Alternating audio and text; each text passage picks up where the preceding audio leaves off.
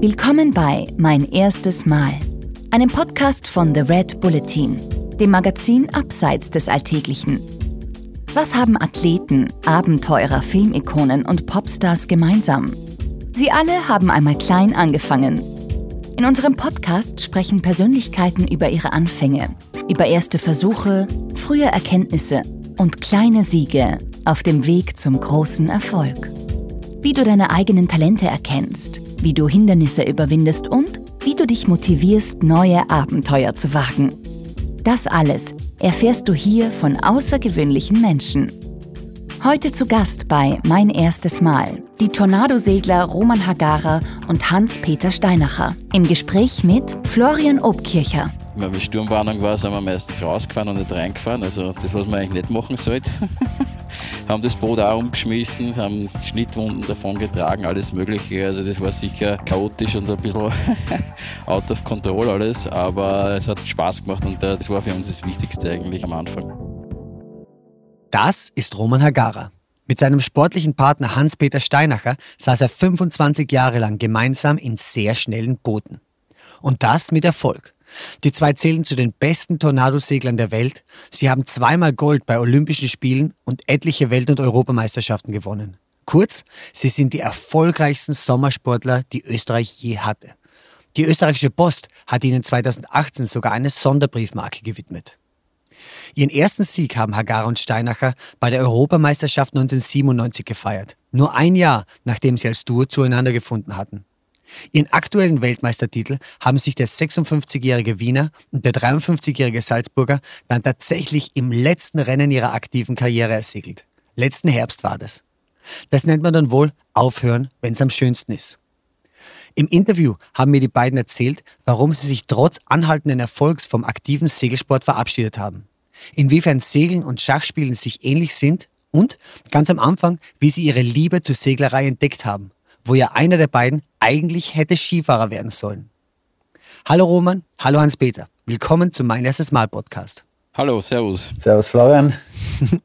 Schön, dass ihr dabei seid.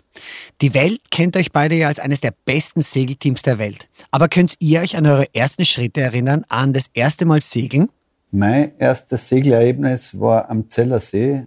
Ja, ich, ich war 15 Jahre, habe hab mir ein Segelboot ausleihen dürfen. Das war so ein kleiner Leser und habe eigentlich null Ahnung gehabt von irgendwas. Mein Vater hat zwar immer ein Segelboot gehabt, aber hat das maximal zwei oder dreimal im Jahr bewegt. Und dann sind wir halt rausgefahren und das Einzige, was wir geschafft haben, ist das Boot umzukippen, zu kentern und wir haben es nicht einmal mehr gewusst, wie wir es aufstellen sollen. Ja. So, sind wir, so bin ich gerettet worden.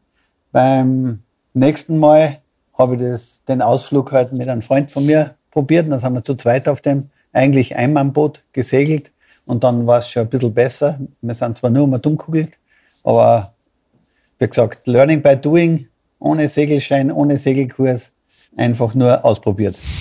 Und Roman, wie war das bei dir? Ja, bei mir war es so, ich bin ja geborener Wiener, also an und für sich habe ich mit Wasser wenig am Hut gehabt. Aber die Wiener haben ja Gott sei Dank das Meer der Wiener nahe. Das ist der Neusiedler See. Und äh, meine Eltern haben in die 70er Jahre hier in Breitenbrunn äh, am Campingplatz ein, einen Wohnwagen gehabt. Und das war unser Ausflugsziel immer in der schulfreien Zeit, in den Ferien. Also wir sind immer an den Neusiedler See gefahren. Allerdings habe ich angefangen mit dem Windsurfen eigentlich hier. Also in den Anfangszeiten des Windsurfens, wie das nach Österreich gekommen ist, äh, haben wir alte Windsurfer gekauft und sind mit denen halt bei, wenn es windig war, draußen am Wasser haben wir dumm geheizt und äh, Speed war halt für uns immer das, was lässig war und was cool war. Und äh, haben dann selber angefangen, Surfbretter zu bauen. Und äh, ja, mein Vater hat aber eine Jolle auch gehabt, ist er gesegelt, aber das hat uns eigentlich nie so interessiert, weil das halt irgendwie nicht so, so spannend war wie das Surfen. Aber im Endeffekt war es so, dass wir dann halt ab und zu dort mitgefahren sind. Und ich habe dort angefangen bei meinem Vater als Vorschotter und äh, war aber sehr untergewichtig, weil das, äh, da war ich so zehn ungefähr. Also ja, war zwar lustig und äh, zum Herumturnen ganz okay, aber hat mir jetzt nicht irgendwie so wirklich gereizt und äh, bin dann erst später richtig ins Segeln eingestiegen, äh, auf einen Katamaran damals. Mein Bruder war aber derjenige, der vorher angefangen hat und der hat äh, einen Steuermann gehabt, der einen Freund gehabt hat wiederum, der auch einen Vorschotter gesucht hat und äh, so bin ich eigentlich dann zum Segeln gekommen und äh, gleich auf Katamarane und das war eigentlich ganz lustig und äh, da herumsegeln war echt, äh, hat Spaß gemacht. Also es war jetzt äh, für mich also mehr der Fun-Faktor eigentlich, also weniger jetzt das äh, Wettsegeln oder gegeneinander segeln, sondern dieser Fun-Faktor war halt entscheidender und äh, waren die Katamarane halt prädestiniert dafür, dass du extrem viel Spaß gehabt hast und wir sind dann auch bei uns eben äh, im Breitenbrunn immer mit Katamaranen herumgefahren, sind mit Freunden, immer wenn Sturmwarnung war, sind wir meistens rausgefahren und nicht reingefahren. Also das, was man eigentlich nicht machen sollte. haben das Boot auch umgeschmissen, haben Schnittwunden davon getragen, alles Mögliche. Also das war sicher chaotisch und ein bisschen out of control alles, aber es hat Spaß gemacht und äh, das war für uns das Wichtigste eigentlich am Anfang. Mhm. mhm. Ich habe gelesen, dass du, Hans-Peter, am Anfang eigentlich gar keine Karriere als Segler angestrebt hast, sondern als Skifahrer. Kannst du mal davon erzählen? Ja, ich, ich war gebunden an das Skifahren, durch das, dass meine Schulbildung, als ich im Internat war, ich war vier Jahre zuerst in Bad Gastein in der Skihauptschule und war dann vier Jahre in der kaufmännischen Sportanstalt für Skisportler, der Name allein ist schon Wahnsinn, in Schladming. Und da bin ich ja eigentlich gebunden dann bis hin, bis 18 Jahre. Und dazwischen habe ich eigentlich den Wechsel gehabt von Skifahren auf, auf Segeln. Der Grund beim Skifahren war sehr, sehr eindeutig. Meine Kollegen waren jenseits von 85 Kilo. ich habe mit meinen Torten, weiß nicht, 64, 65 Kilo, 20 Kilo zu wenig gehabt zum Skifahren. Und in der Zeit sind diese Kippstangen aufkommen. Jetzt war aber das Gelenk von dieser Kippstange zu der Zeit so steif, dass wenn du kein Gewicht gehabt hast, nicht einmal im Slalom eine Chance gehabt hast, weil die Stange hat ja eigentlich zurückgefedert und nicht. Das ist, war jetzt mal ein Bremsen. Jetzt, wenn du an die Stange zugefahren bist, hat es die bremst. Und, und so hat das eigentlich relativ sich schnell herausgestellt, dass das, dass das sinnlos ist, mit meinem Körpergewicht irgendwas in die Richtung zu machen. Und dann habe ich das halt so, so schön langsam von der einen Seite auf die andere Seite geschoben. Aber das Segel, das Segeln war überhaupt nicht wettkampfmäßig. Das war mehr, ich bin nur Österreich, Zirkus und so gefahren, Jugendregatten und so weiter. Eigentlich relativ, relativ harmlose Sachen, wo der Roman ja in der Zeit schon ganz andere Regatten gefahren ist. Ja, verstehe. Könnt ihr euch eigentlich erinnern, wann ihr euch zum ersten Mal getroffen habt? Zum ersten Mal getroffen? Uh, war, das, ja, war das am Attersee genau. oder war das? Nein, am Wolfgangsee beim Laser Grand Prix. Ah, Laser Grand Prix, ja. wie ihr von der WM aus Kielheim gekommen seid. Das war dann 87, das kann ich mich erinnern, 87, weil wir sind 87 genau. in Kiel. Gemeinsam mit meinem Bruder bin ich der Weltmeister geworden im Tornado, also relativ jung. Und äh, wir sind dann zurückgekommen nach Österreich eben und sind da eine große Regatta mitgefahren ähm, am Wolfgangsee, den sogenannten Laser Grand Prix. Das war das Segelboot, das der Hans-Peter vorhin beschrieben hat, wo er so oft umgefallen ist mhm. und wo mhm. er dann auch äh, vermehrt drinnen gesegelt ist und eigentlich äh, das äh, Regattasegeln mehr oder weniger gelernt hat. Und wir sind dann dort gewesen, eben sind dort just for fun auch mitgefahren. Und äh, ja, da haben sie uns dann ein paar Streiche gespielt, nachher auch noch mit unseren Booten und so. Also die haben dann aus den beiden, also Monohals eigentlich, die ja Einrufboote sind, die Laser, haben es dann einen Katamaran gebaut über Nacht und dann in der Früh, wie wir runterkommen sind zu den Schiffen, ist dort eben so ein verbunden. Hagamaran gestanden. Ja, ein genau, Hagamaran. Hagamaran wir haben einen Hagamaran gebaut. Super. Ja, es war für alle recht lustig, weil für uns war es auch lustig, weil es äh, Just for Fun Regatta war und das ist einfach, ja, gehört dazu und äh, es war recht cool auch und äh, ja, da haben wir uns das erste Mal kennengelernt. Ja, super. Ihr wart ja damals noch Konkurrenten quasi. Roman, du bist damals mit deinem Bruder gesegelt und das war dann so bis zu den Olympischen Spielen 1992, wo ihr siebte worden seid, oder?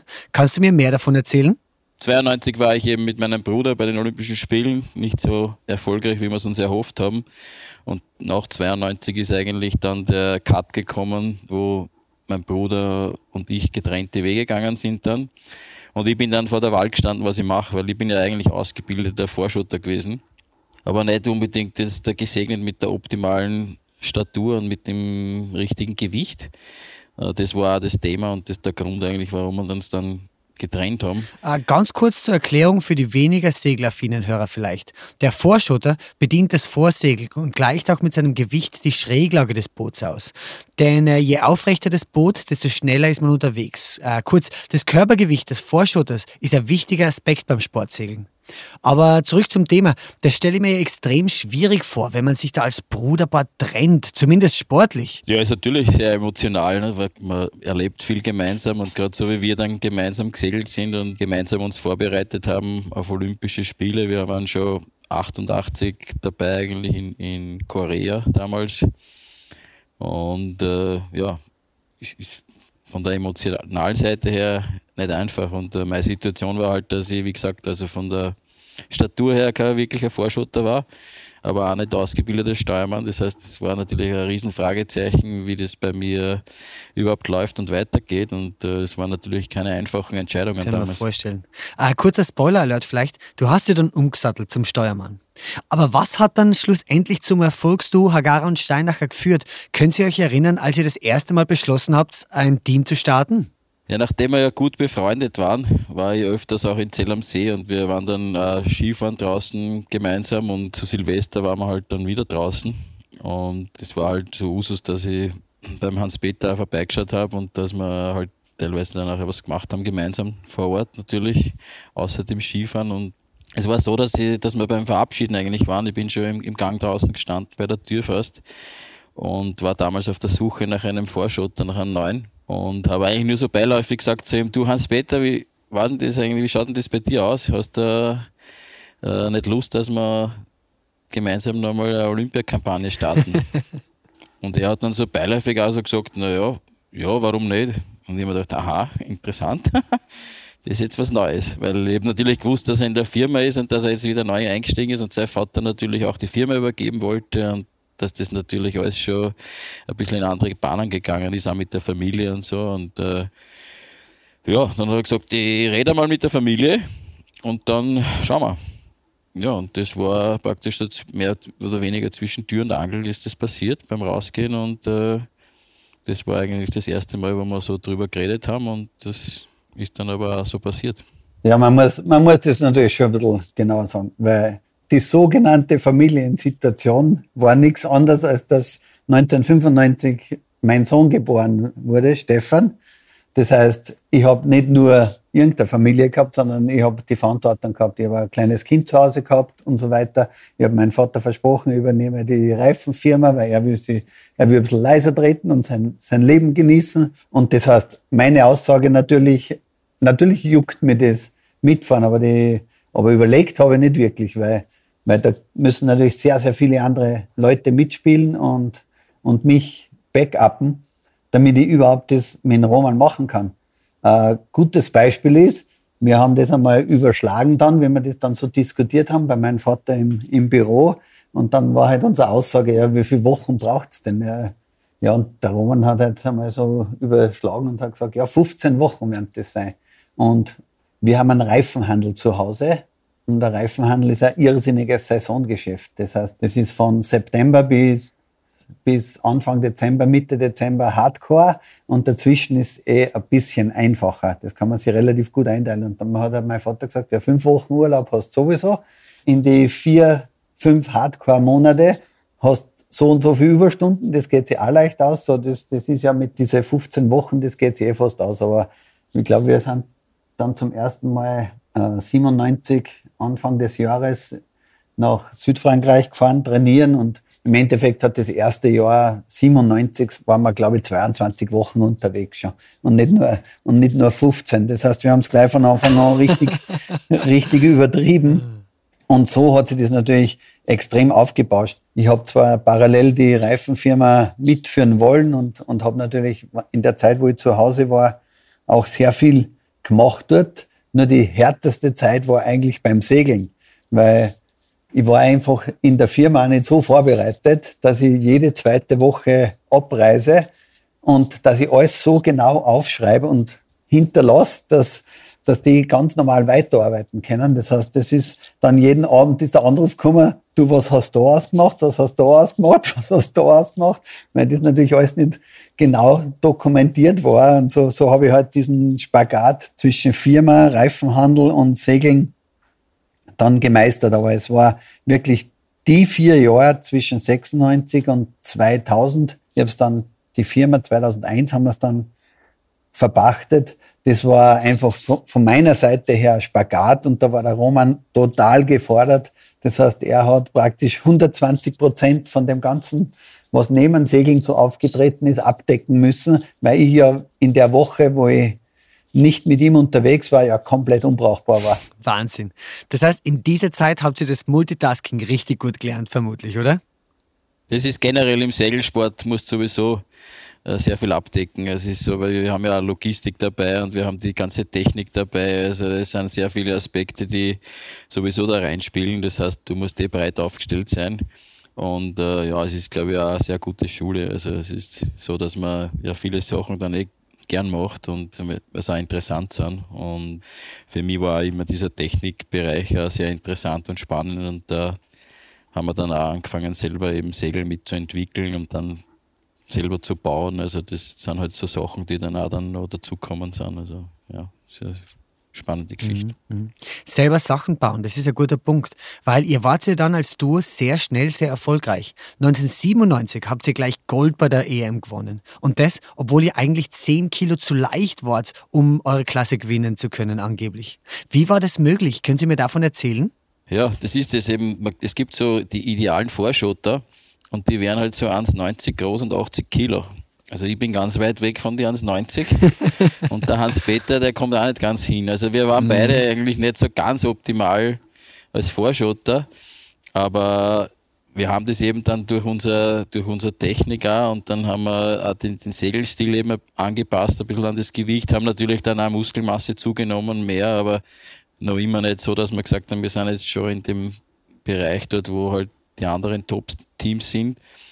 Aber ja, da haben wir halt einfach äh, versucht, eben ein bisschen übers Material das auszugleichen, eben den Segelstil anzupassen und äh, das hat eigentlich dann sehr gut funktioniert. Wir haben dann natürlich auch unsere Stärken gehabt, eben bei weniger und Mittelwind. Bei Starkwind haben wir das über sehr gute Technik und Taktik ausgeglichen. Das heißt, äh, das hat eigentlich alles ganz gut zusammenpasst dann. Ihr habt im Laufe eurer langen Karriere sehr viele Meisterschaften gewonnen. Aber könnt ihr mir von eurem ersten großen Triumph erzählen? Vom ersten Olympiagold in Sydney vielleicht?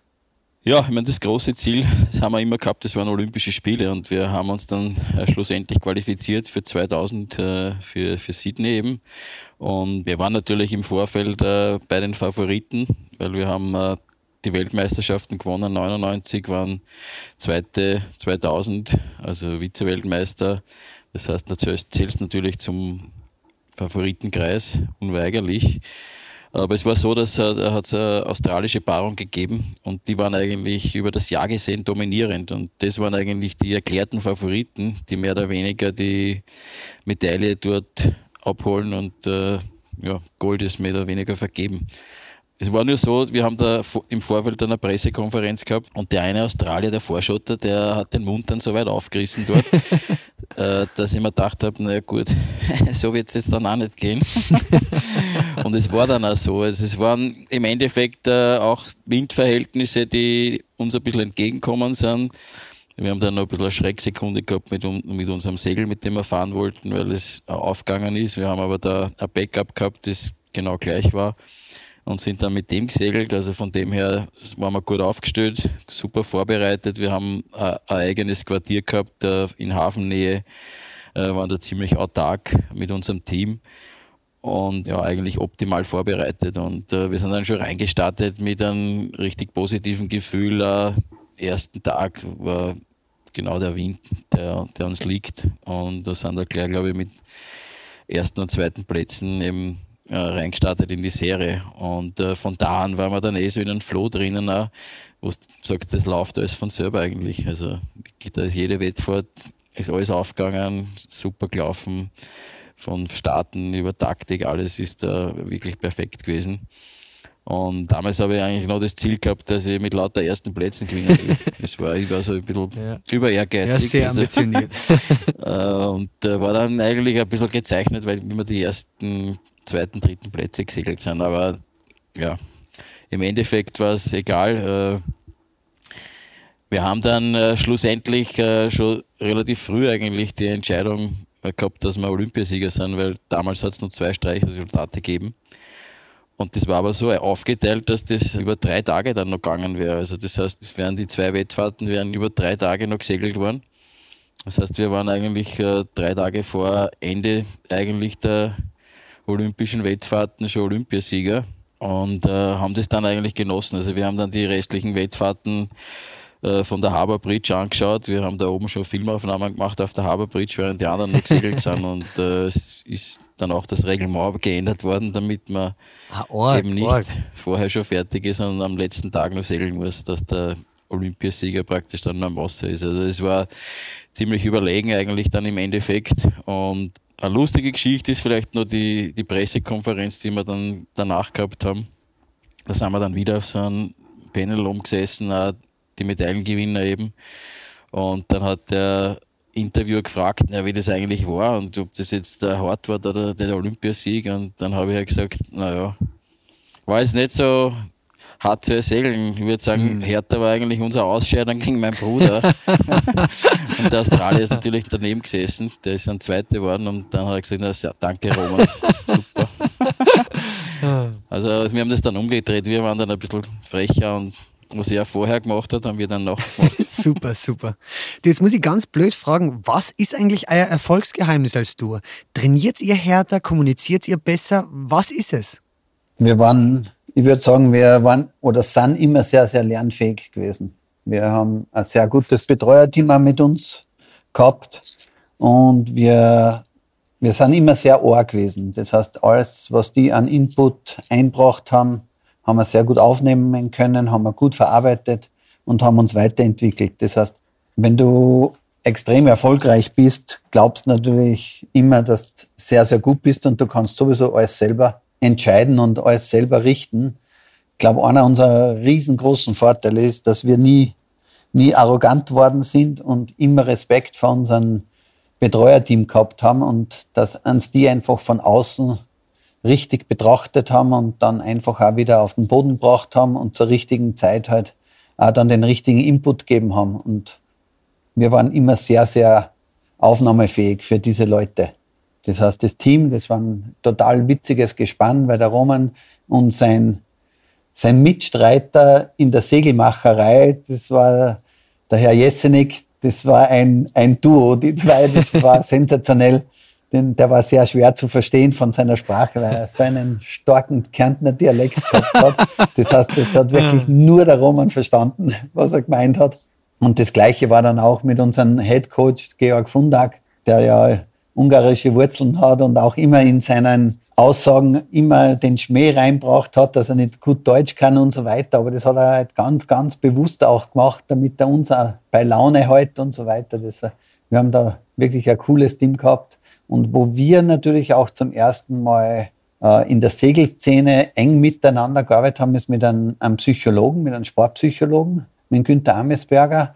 Und der hat uns generell sehr, sehr geholfen, weil es war ja von meiner Seite her sehr, sehr schwierig, diese Doppelbelastung Firma und Segeln. Das heißt, der hat mir das gelernt, wie kann ich die zwei Sachen trennen, weil es ist sowieso unmöglich, dass wenn ich mit Roman am Wasser bin, dass ich da im Kopf bei, bei der Firma bin, das, das bringt null weil das tut nur ablenken und ich kann aber nichts damit erledigen. Und das hat er uns schon sehr, sehr gut gelernt, dass wir diese Punkte dann auch ausnutzen können und, und eben so wie der Roman gesagt hat, diese Großspurigkeit dieser Australier, die dort als Favoriten waren, das hat uns nicht nervös gemacht, sondern das hat uns halt dann einfach auch äh, eher angestachelt und gesagt, okay, ja, red du nur austragen wird das auf der Regattabahn und, und abgerechnet wird, wenn die Ergebnisliste fertig ist. Und da waren wir schon auch im Kopf sehr, sehr gut vorbereitet. Das Verrückte an eurer Karriere ist ja, ihr habt dann bei euren zweiten Olympischen Spielen vier Jahre später gleich auch eure zweite goldene geholt. Aber weil ich mit euch nicht nur über Siege sprechen möchte, wäre meine Frage jetzt, wie war es dann 2008 in Peking? Sprich, wie war es für euch als Duo zum ersten Mal bei Olympischen Spielen nicht Gold zu gewinnen? Ich meine, im ersten Moment ist natürlich äh, niederschmetternd ein bisschen. Und wir haben vor allem auch die, die vorolympische äh, Regatta in, in Peking gewonnen damals und haben uns natürlich auch viel mehr erwartet. Aber äh, schlussendlich ist, ich meine, wenn es zwei goldene schon hast, dann ist jetzt das nicht so tragisch, wie wenn du jetzt äh, vielleicht noch keine Medaille hast und äh, eben Möglichkeiten hättest, dort um Gold mitzusegeln und dann die, die Medaille im Endeffekt nicht machst. Ich meine, das stimmt natürlich. Und sicher weiß man als Topathlet immer, dass eine Erfolgssträhne nicht ewig andauern kann. Aber es trifft dann dann vermutlich trotzdem hart, wenn es passiert, oder? Ja, auf alle Fälle, weil man fährt natürlich mit den Voraussetzungen hin und richtig die Rechnung präsentiert, kriegt man dann eigentlich vor Ort erst.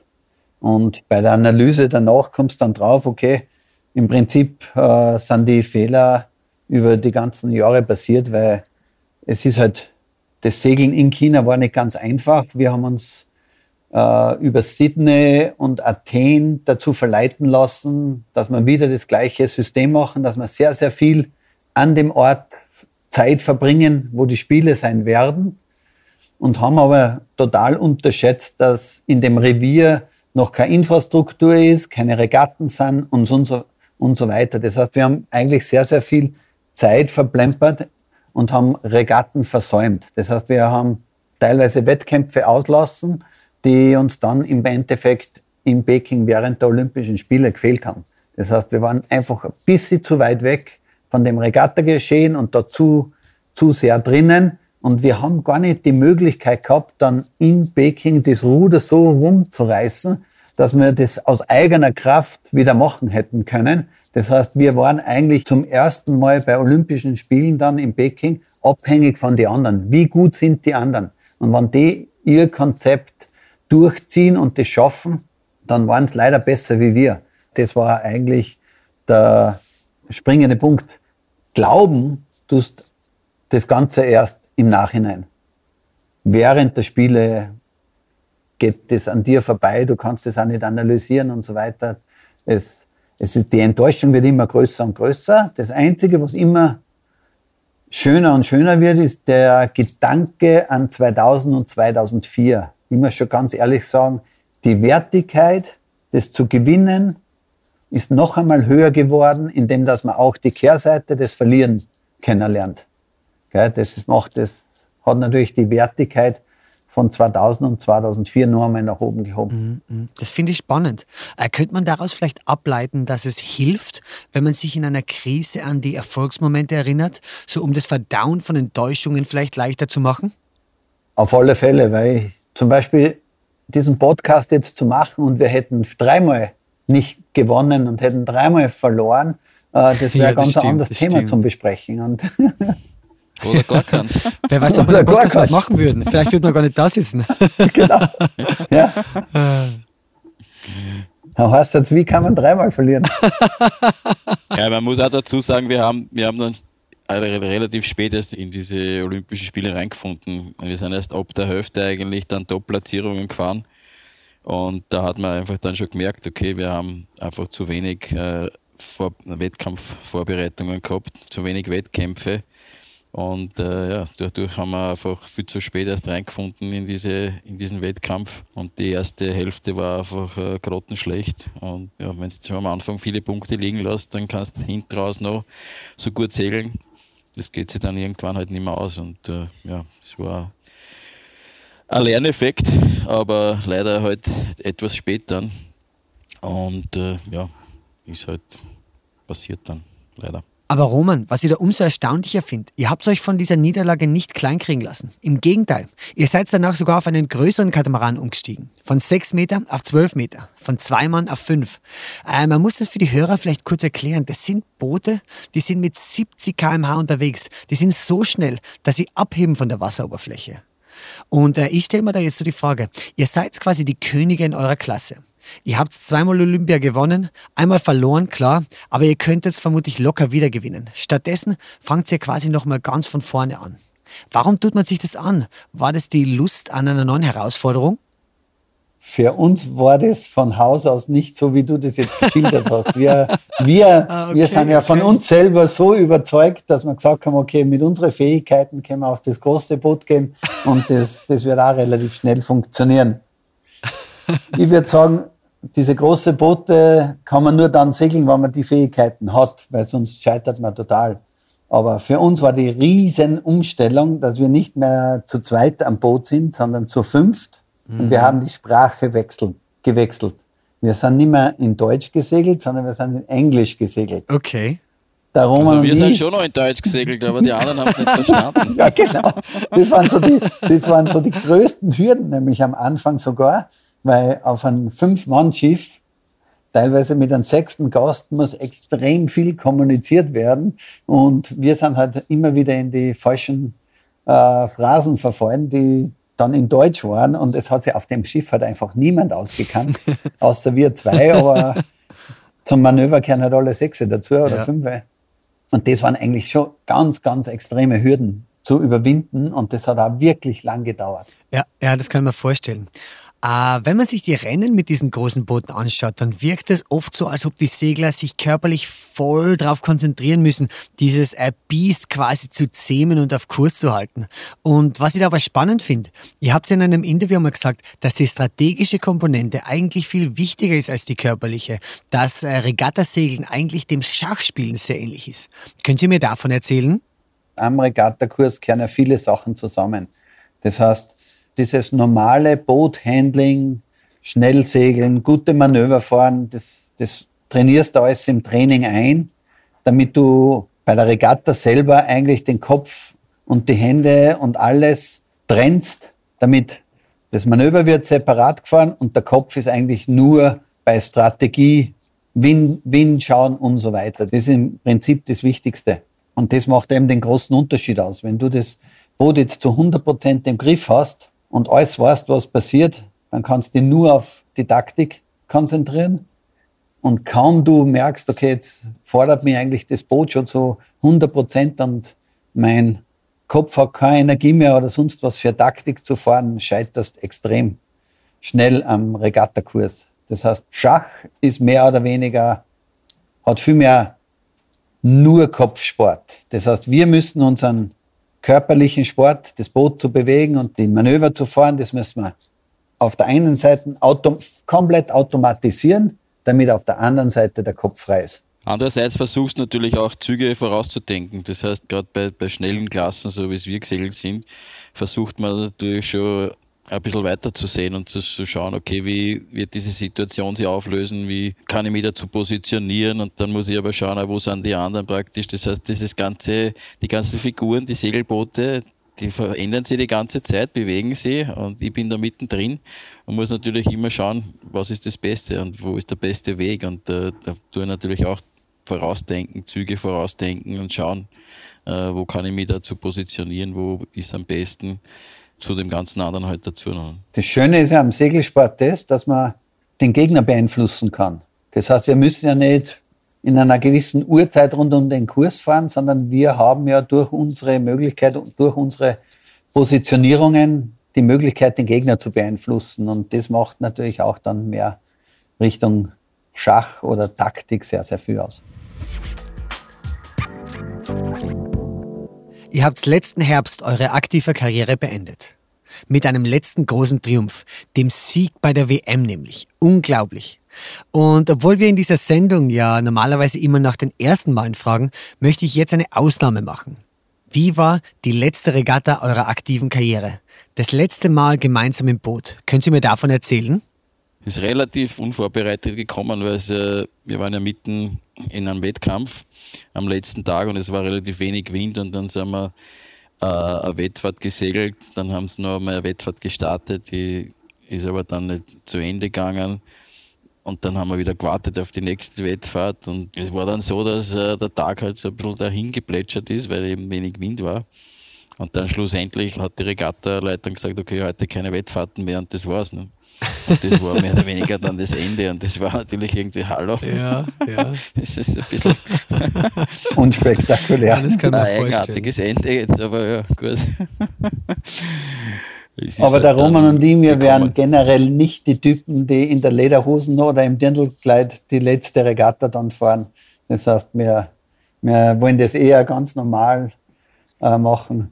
Wie gesagt, bei uns war das Schöne halt im letzten Jahr, dass nochmal durch den Weltmeistertitel dann in Villa Simios, das war eigentlich schon einer unserer größten Genugtuungen, dass sie unser Abschied aus der Segelkarriere oder aus dem Regattaszene, der hat sich ja durch, durch das Ganze jetzt um ein Jahr verzögert, dass das dann so ein Happy End gehabt hat, das, das war schon einmal eine große Genugtuung für uns. Ja, ja, das kann ich mir vorstellen. Ich meine, ihr habt mit einem WM-Titel aufgehört, im wahrsten Sinne des Wortes quasi, wenn es am schönsten ist. Aber umso mehr frage ich mich, wie weiß man eigentlich, wann der richtige Zeitpunkt zum Aufhören ist? Habt ihr da Tipps für die Hörerinnen? Ich glaube, wenn man fit ist und wenn man, wenn man erfolgreich ist, noch nach wie vor und wenn es einen Spaß macht, dann gibt es keinen richtigen Zeitpunkt vielleicht. Ich meine, das haben sehr viele Leute in anderen Sportarten auch bewiesen, dass man das relativ lang betreiben kann, wo, wo halt viele gesagt haben, naja, das geht halt nur bis zu einem gewissen Alter und dann bis drüber und dann geht nichts mehr. Und meine, die Tennisspieler, wenn du da anschaust, die drei Ikonen, die sind auch schon in einem fortgeschrittenen Alter und haben das Tennis beherrscht, wo viele gesagt haben, na, jetzt kommen die Jungen und dann haben es nach wie vor noch die nicht älteren, aber halt ein bisschen älteren schon doch noch dominiert. Also ich glaube, es gibt halt Ausnahmetalente und wenn man sportlich ist und wenn man was tut, dann kann man wahrscheinlich über dieses Alter hinaus auch, über dieses vorgegebene Alter hinaus auch erfolgreich sein. Ja, aber Roman, ihr seid ja erfolgreich, ihr seid fit und trotzdem hört sie auf. Warum? Es gibt auch andere Dinge im Leben, nicht nur den Segelsport. Nein, wir sind natürlich nach wie vor im Segelsport. Es ist äh, so, dass das sicher unser Leben ist oder Großteil unseres Lebens bestimmt und bestimmt hat. Und das wird es weiterhin. Aber halt nicht in der Form, dass wir halt jetzt um Tonnen herumfahren, sondern halt andere Dinge machen. Da legst du mir jetzt perfekt die Rutsche zur letzten Frage. Wir haben jetzt viel über erste Male in eurer Vergangenheit gesprochen. Jetzt will ich wissen, auf welches erste Mal in der Zukunft freut ihr euch? Ich freue mich sicher, das erste Mal einfach 14 Tage auf Urlaub zu fahren und dann, wenn ich zurückkomme, einfach wissen, okay, das ist, das war jetzt Urlaub und dann fängt man wieder ganz normal beim Arbeiten an. Das heißt, beim, wenn man Sportler ist und, und aktiver Sportler ist, dann kommt man eigentlich nie zur Ruhe. Man nimmt dann auch diese Urlaubstage oder dazu her, dass man sich wenigstens fit hält. Das heißt, man ist eigentlich auf einem ständigen Trainingslevel und das, wie gesagt, einmal 14 Tage Urlaub, ohne daran denken zu müssen, man trainiert zu wenig, ist, ist einmal sicher ganz, ganz ein anderer Zugang. Ja, ich, ich freue mich mal, wenn ich endlich einmal Zeit habe, jetzt, dass ich meinen Segelschein mache. Es wird echt einmal Zeit jetzt. Nein, aber es ist sicher so, dass ich mich aber freue, dass ich äh, auf, einmal auf ein großes Schiff nur so dahin fahren einmal. Das ist sicher auch was, äh, was Spannendes einmal. Ohne mit, nur mit Wettkampfgedanken irgendwie den anderen schlagen, sondern einmal entspannt nur so dahin segeln. Du Roman, du musst jetzt aber nochmal nachfragen. Du nimmst ihn jetzt am Arm, oder? Du hast keinen Segelschein? Nein, braucht man ja nicht. Hat mir noch nie wer gefragt danach. Das ist wie beim Führerschein, beim Auto hat, hat mir auch noch nie wer gefragt. Ah, fantastisch. Äh, in diesem Sinn, vielen Dank für das tolle Interview und alles Gute für eure nächsten, äh, hoffentlich recht entspannten Monate. Danke auch. Danke, Flo. Servus. Das war mein erstes Mal. Mit dabei die Tornadosegler Roman Hagara und Hans-Peter Steinacher. Mehr davon findest du überall, wo es Podcasts gibt. Auf www.redbulletin.com und natürlich in unserem Magazin. Hat dir unser Podcast gefallen? Dann freuen wir uns über deine Bewertung. Und noch mehr, wenn du uns weiterempfiehlst.